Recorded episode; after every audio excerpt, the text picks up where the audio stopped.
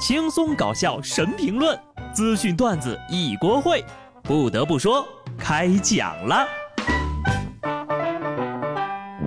Hello，听众朋友们，大家好，这里是有趣的。不得不说，我是机智的小布。又到礼拜五了，一想到明后天就可以休息了，就很开心哈。直到我看到了一条微博动态，法国人八月份都不上班，真的假的呀？谁辟个谣啊？有 IP 在法国的朋友实锤了啊！一到夏天，巴黎全是美国人，而法国人呢，都跑到海边去度假了。这评论让这个点在办公室敲键盘的我心里充满了柠檬啊！不久之后，微博网友又发了一条辟谣的微博，他说问了自己在法国工作十几年的朋友，对方表示呀，这个说法呢是有问题的。法国人不仅八月份不上班，七月份他也不上，有时候吧。九月份、十月份也不上班。法定带薪年假二十五天，有的公司呢可以达到五十二天。八月一个公司四分之三的人都在休假，工作没办法正常进行。不休假的人呢也在摸鱼。评论里还有人说呀，法国的假期是搭桥假。真的部分和假的部分都令人感到悲伤。我劝你们把这条微博删了吧，看多了呀，对打工人不好。话既然都已经说到这儿了，我也不指望有更多的带薪年假。我现阶段就一个要求：取消国庆节调休。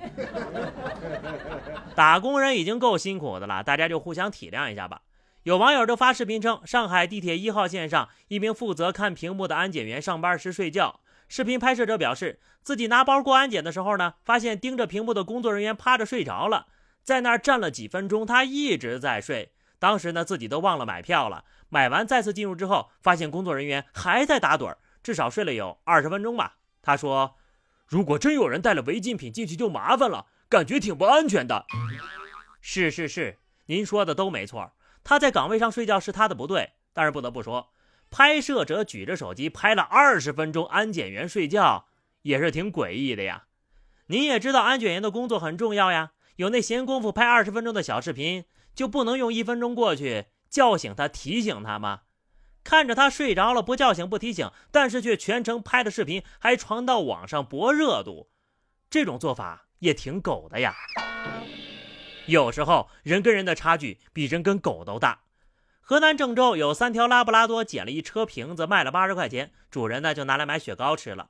据狗狗的主人说呀，家里的这三条狗子特别喜欢捡瓶子，除了捡家门口的瓶子之外呢，每次出去遛狗，他们都会到处找瓶子，环卫处的大爷大妈都抢不过他。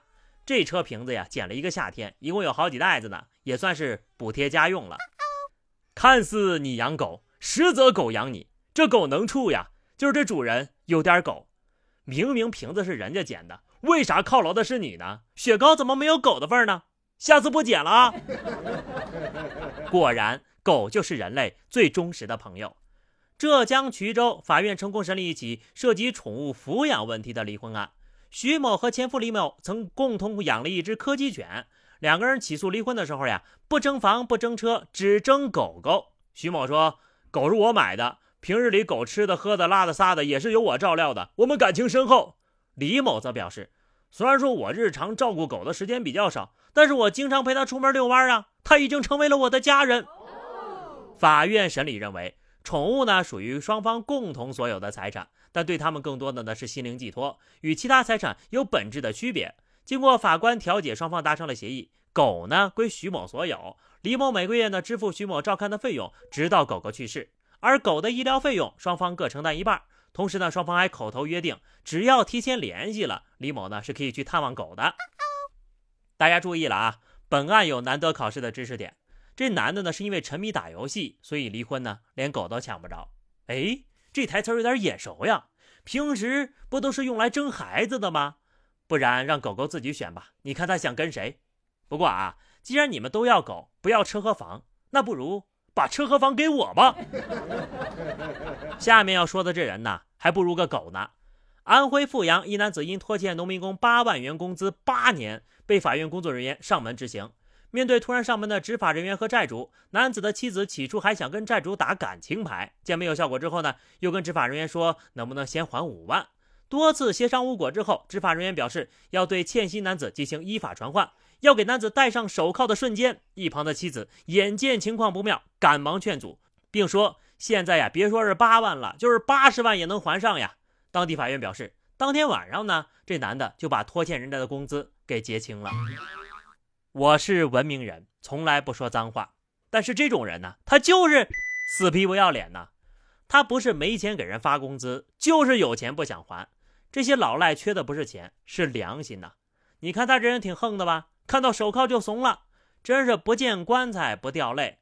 除了还钱，就这种人，能不能量身定制一点惩罚措施给他们呢？不说别的，那利息是不是得满打满的算上？八年前的八万块钱和现在的八万块钱，那能是一样的吗？所以在这儿呢，小布奉劝各位啊，请不要在违法的边缘疯狂试探。重庆警方破获了一起涉婚恋交友电信诈骗，被害人小王在同寝室男工友的介绍下交了一个女朋友。这女朋友呢，三番两次用各种借口找他借钱，还谎称自己的父亲生病住院了，为他借些医药费。可民警调查却发现，这位满嘴叫小王老公的人，竟然就是他同寝室男工友本人。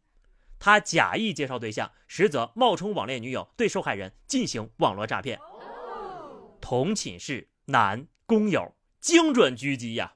不得不说，还是男人最懂男人了呀。可男人又何苦为难男人呢？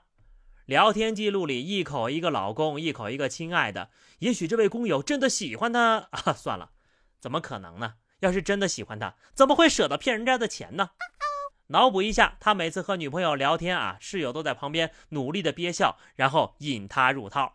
现在呀，他恐怕呢是想掐死室友的心都有了呀。所以说，网恋是不靠谱的，找对象的还得多出去溜溜。你逛逛超市，多认识几个大妈试试呀。四川南充天气持续炎热，不少大爷大妈们呢组团去超市蹭空调纳凉。他们整齐划一的坐在过道两边。顾客从这条货架中穿行，仿佛是接受检阅一般。这恐怕是社恐人士走过的人生最长的一条路了吧？乡村情报中心夏日超市限定版，这逛一趟超市，不仅收获了零食和饮料，而且就连隔壁村年纪最大的单身汉家里养的狗，昨天中午吃的啥都知道了。有些人说呀，这些大爷大妈呢，妨碍了超市的正常的经营。其实你格局打开一点。这样既能社交又能省电，还能方便呢。大爷大妈们在超市里买点菜呀、日用品啥的回去。其实只要大家都守规矩啊，去蹭个空调也没什么。我就有个朋友想问问你们：你们坐的那个凳子是哪儿领的呀？超市给发吗？最后啊，还是要提醒一下大家，乘凉可以，但是在公共场所一定要记得戴口罩哦。好的，朋友们，那么以上就是本期节目的全部内容了。关注微信公众号 DJ 小布或者加 QQ 群二零六五三二七九二零六五三二七九，来和小布聊聊人生吧。下期不得不说，我们不见不散，拜拜。